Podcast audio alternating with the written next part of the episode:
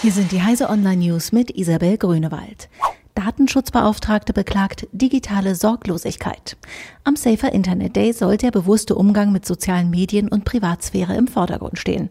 Niedersachsens Datenschutzbeauftragte Barbara Thiel warnt aus diesem Anlass vor einer wachsenden digitalen Sorglosigkeit in der Bevölkerung.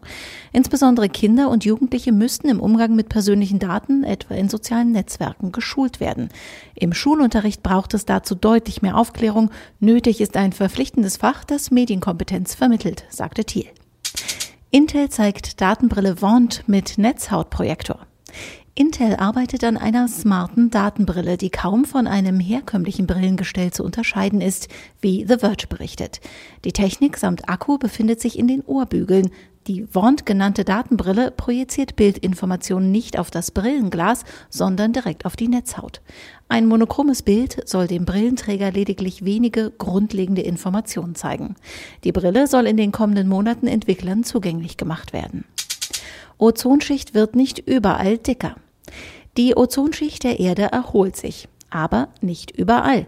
Die Schicht, die die Erde von den krebserregenden UV-Strahlen der Sonne schützt, wird an den Polen zwar wieder dicker, nicht aber in tieferen Breitengraden wie beispielsweise über Deutschland, berichten Forscher im Fachblatt Atmospheric Chemistry and Physics. Dort schrumpfe die Ozonkonzentration in der unteren Stratosphäre weiter. Warum, wissen die Experten noch nicht.